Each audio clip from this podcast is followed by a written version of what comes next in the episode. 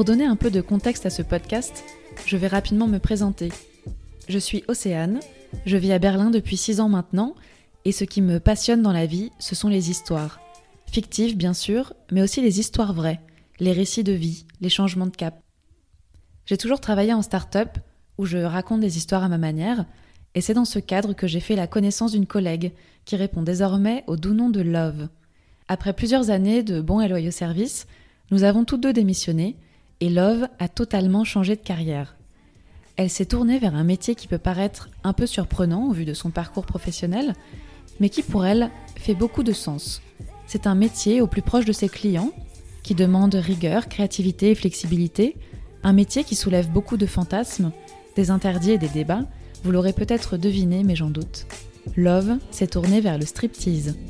L'idée d'en faire un podcast s'est imposée à nous de façon assez naturelle. Love envoyait des messages vocaux sur WhatsApp à 7h du matin en sortant du club, et ils étaient tout à fait hilarants et fascinants. Nous étions émerveillés par la découverte de ce milieu inconnu, par ses nouvelles aventures, et nous avions beaucoup de questions, souvent toujours les mêmes. Alors, c'est comment? Et les clients, c'est qui? Et toi, ça va? Tu t'habilles comment? Nous nous sommes dit alors que ça valait vraiment le coup de partager son histoire au-delà du cercle restreint des amis. Son enthousiasme, sa renaissance à son corps et à ses ambitions professionnelles pouvaient inspirer d'autres personnes peut-être.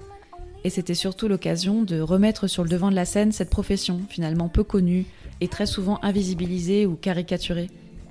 Love nous raconte au jour le jour sa nouvelle vie de baby stripper, de ses premiers pas sur scène à ses projets parallèles. Elle nous racontera ses bonnes surprises quant au métier, la solidarité entre les danseuses, les clients sympas, son sentiment de toute puissance parfois, mais aussi ses coups de mou, la fatigue physique et émotionnelle, les clients moins sympas. Elle nous fait ici cadeau de son histoire, et c'est avec courage et humilité qu'elle nous raconte ses nouvelles aventures professionnelles. Il est donc grand temps de lui laisser la parole. Installez-vous confortablement et laissez-vous embarquer par Love dans sa nouvelle vie de baby stripper épanouie.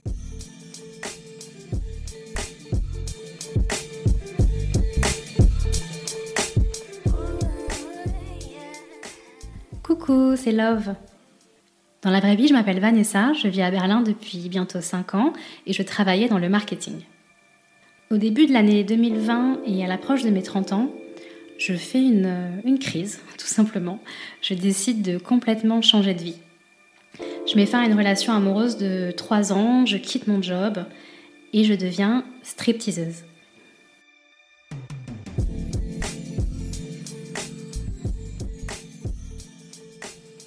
Personne ne m'y a forcé, rien ne m'y a obligé.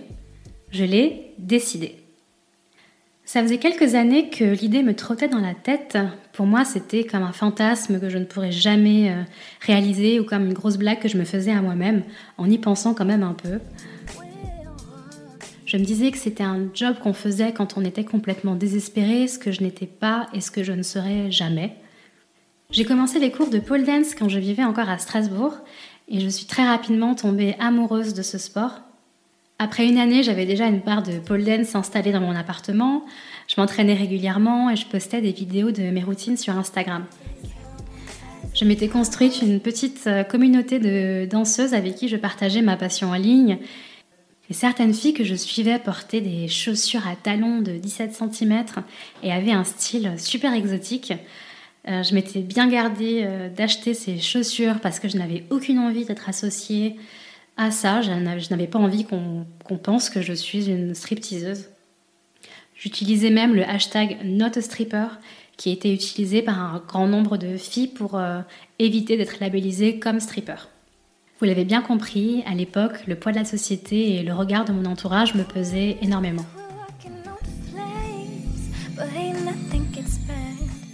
Retour début 2020, absolument rien ne va. Je fais un job qui ne me plaît pas. La routine me tue à petit feu sans vouloir être euh, dramatique. Je suis un peu le fantôme de moi-même, en fait. J'ai toujours été quelqu'un de créatif, j'adore le maquillage par exemple, j'aime le sport, j'aime bouger, j'aime danser. Rien de tout ça ne trouve sa place dans un boulot où je dois être assise derrière un bureau, devant un ordinateur, 8 heures par jour. Je me sens pas du tout reconnue, j'exploite pas du tout mon potentiel et je pense déjà à démissionner depuis quelques mois. J'en parle souvent autour de moi et euh, en fait on me remet euh, toujours les idées en place. Attends, tu vas trouver autre chose. Ne pars pas tout de suite, comment tu vas faire T'as besoin de vacances, ça ira mieux ensuite. Parfois, pour rigoler, je dis que je vais tout plaquer pour devenir stripteaseuse. Et euh, ça fait rire tout le monde et ça me fait rire aussi. Et puis ils ont raison, je vais m'accrocher, ça va aller. En même temps, je ne sais même pas ce que je pourrais faire d'autre, car rien de ce que j'aime ne me permettra de payer mon loyer, en tout cas pas tout de suite. Du coup, je me dis que je vais, euh, je vais m'accrocher, ça ira mieux, c'est vrai, je suis sûrement euh, dans une mauvaise phase.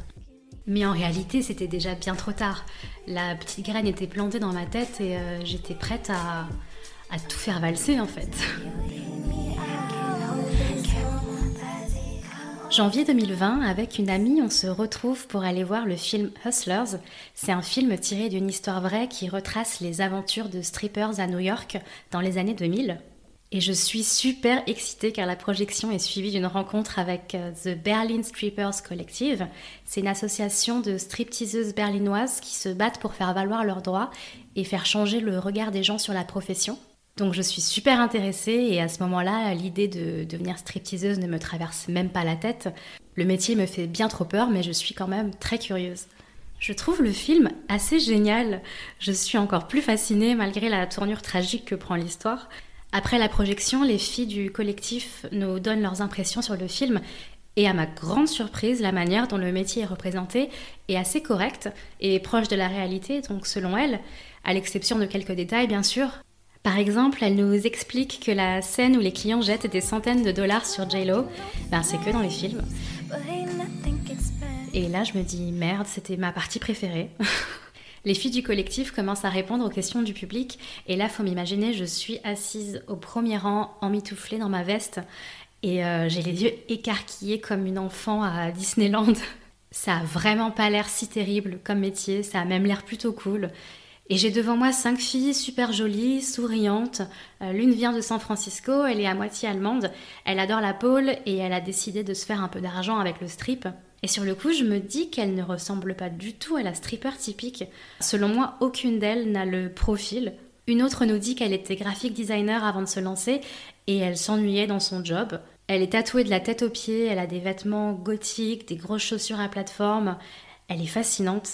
Encore une fois, selon moi, pas du tout le profil de la stripper. Et elle dit quelque chose qui me frappe en plein visage. Je cite J'ai rencontré beaucoup plus de connards en trois ans dans une start-up à Berlin qu'en un an dans un club de strip.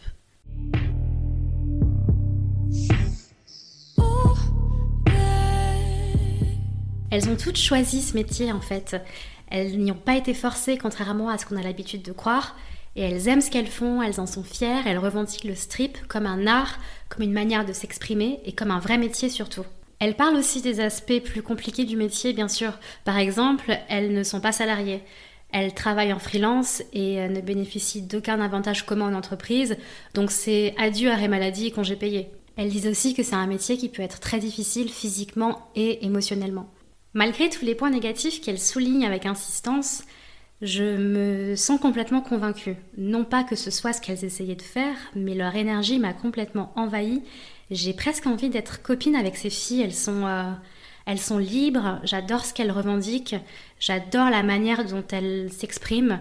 Et euh, ça donne envie en fait. J'en suis presque jalouse. C'est ça en fait. J'envie complètement leur, euh, leur liberté. Et là, je dis à mon ami qu'il faut absolument que, que je m'y essaye au moins une fois.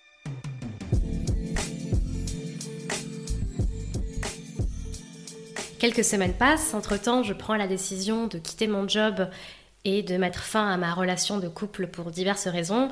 Et là, je me dis que c'est le moment parfait, je suis enfin libre, entre guillemets, je peux m'essayer au strip sans avoir à demander l'approbation de personne. Du coup, je me lance, j'envoie un mail aux membres du collectif de strippers berlinoises et je reçois une réponse dans la nuit et elle me donne le contact d'une membre de l'équipe pour que je puisse lui poser mes questions en privé. Je prends son numéro et je la contacte via WhatsApp et je lui pose toutes mes questions indiscrètes, euh, des questions d'ordre technique aussi, et surtout je lui demande combien elle gagne.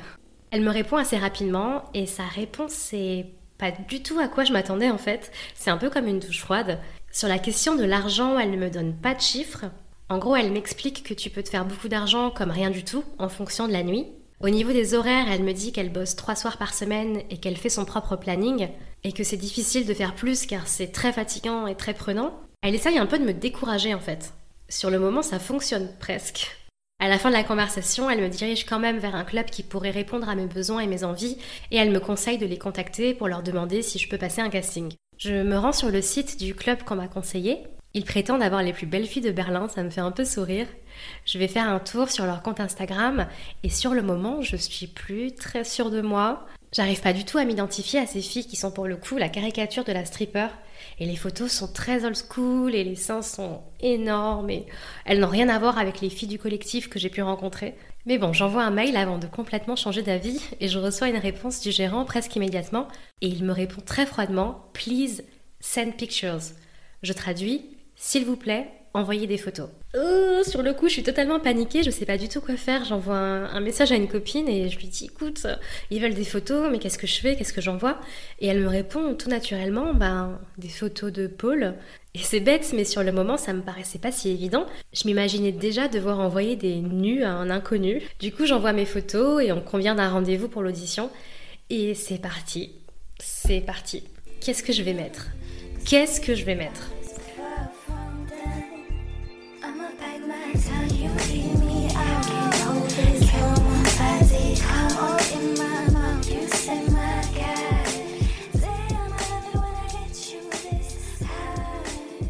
C'était le premier épisode de Love, chronique d'une baby stripper. Entre envie profonde, hésitation et prise de risque, Love nous confie les remous de sa nouvelle vie de stripper. Elle a tout plaqué pour vivre son rêve et se donner les moyens pour être épanouie au travail. Elle ose et s'expose, et ça, ça fait du bien. En espérant que ce récit nous inspire à faire de même. Retrouvez ses tout débuts sur scène dans le prochain épisode. Elles sont où tes chaussures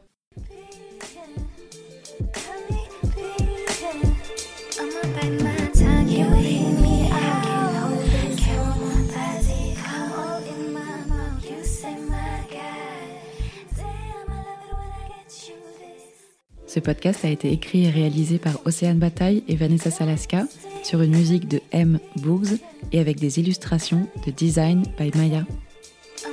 Vous pouvez nous retrouver sur Instagram at Love le podcast ou nous contacter par email pour toute question lovelepodcast at gmail.com. Retrouvez Love, les chroniques d'une baby stripper sur toutes vos plateformes audio préférées. N'hésitez pas à vous abonner pour nous soutenir et suivre la sortie des prochains épisodes. À bientôt!